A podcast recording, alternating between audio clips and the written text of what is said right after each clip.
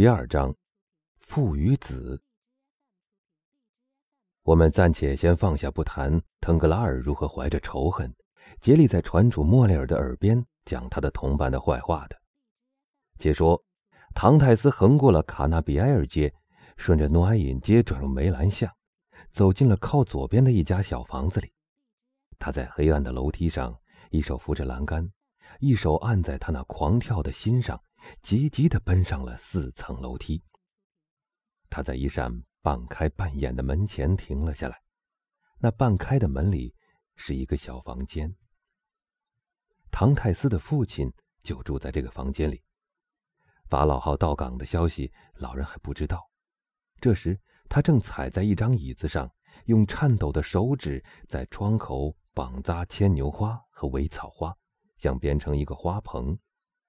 突然，他觉得一只手臂拦腰抱住了他，随即一个熟悉的声音在耳边喊起来：“父亲，亲爱的父亲！”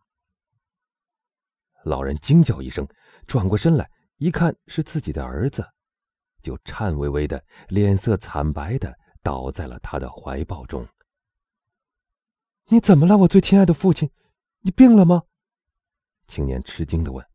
“呃，不，不。”我亲爱的爱德蒙，我的孩子，我的宝贝，不，我没想到你回来了，我真太高兴了。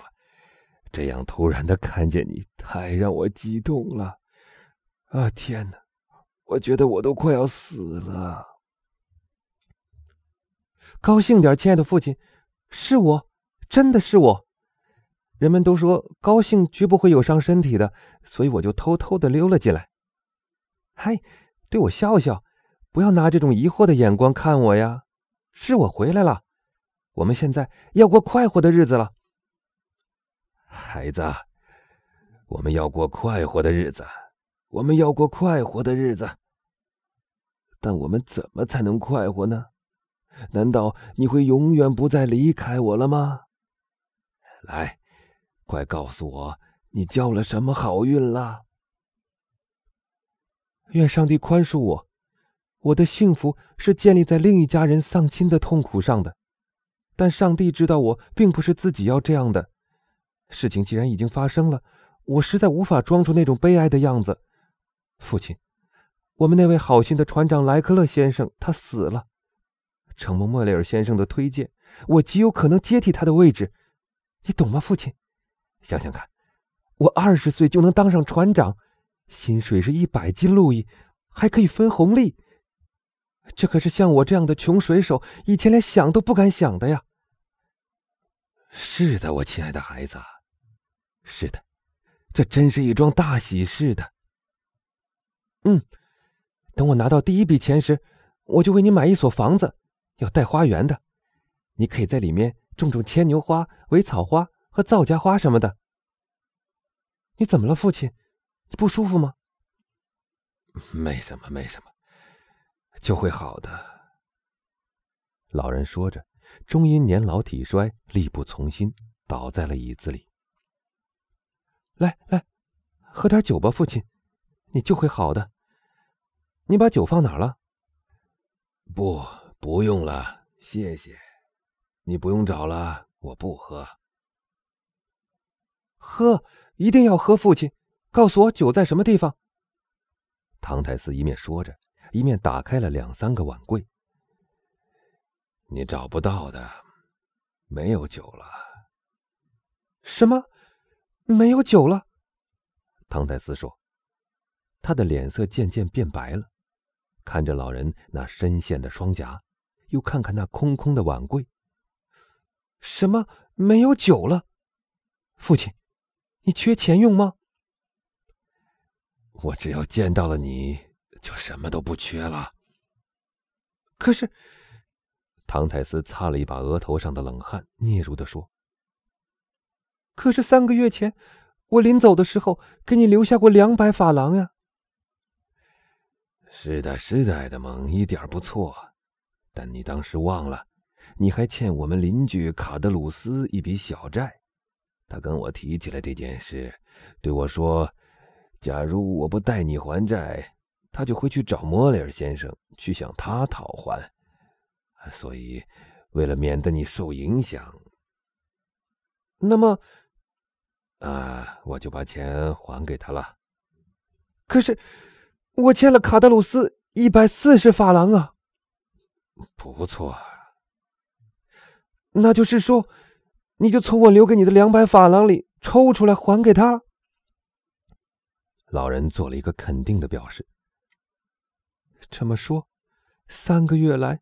你就只靠六十个法郎来维持生活。”青年自言自语的说。“你知道我花销不大。”“哦，上帝饶恕我吧！”埃德蒙哭着跪到了老人的面前。“你这是怎么了？”“你使我感到太伤心了。”“这没什么，孩子，我一看到你就什么都忘了。”现在一切都好了。是啊，我回来了，带着一个幸福远大的前程和一点钱回来了。看，父亲，看，拿着吧，拿着，赶快叫人去买点东西。说着，他翻开口袋，把钱全倒在桌子上，一共有十几块金洋，五六块埃居和一些小零币。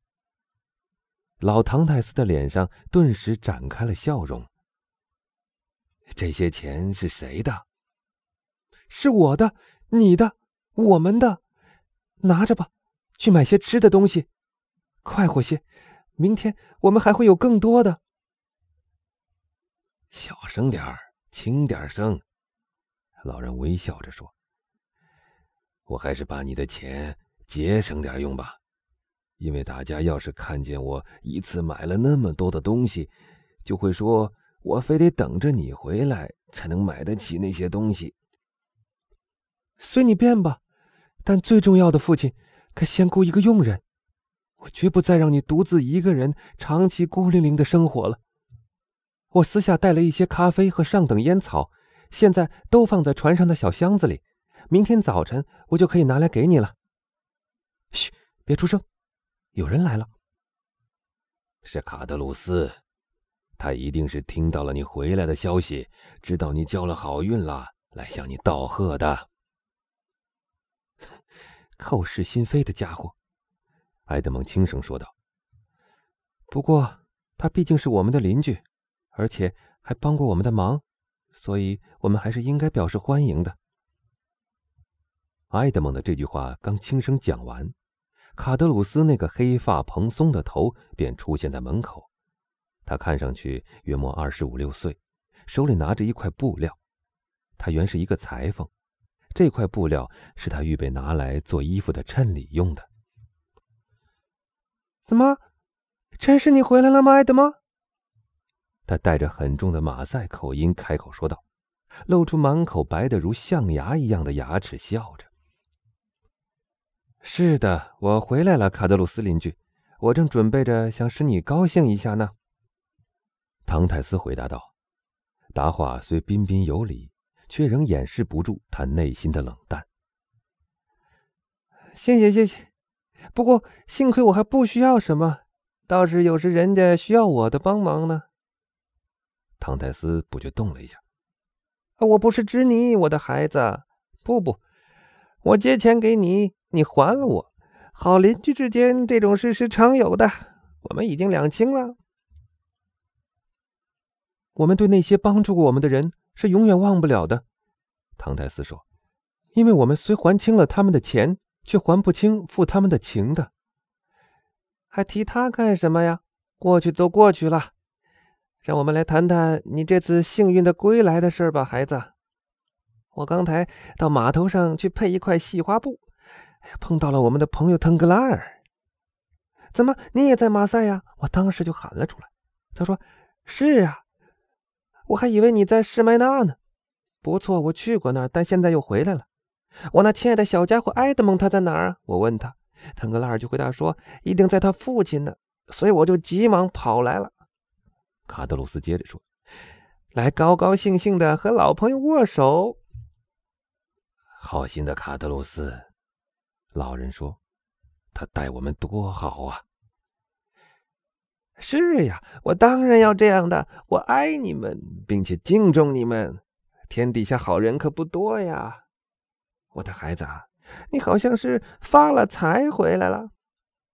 裁缝一面说，一面斜眼看着唐泰斯抛在桌子上的那一把金币和银币。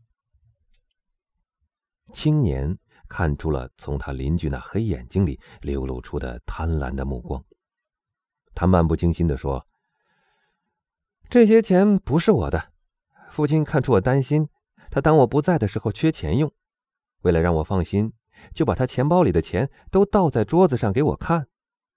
来吧，父亲，唐泰斯接着说：“快把这些钱收回到你的箱子里去吧。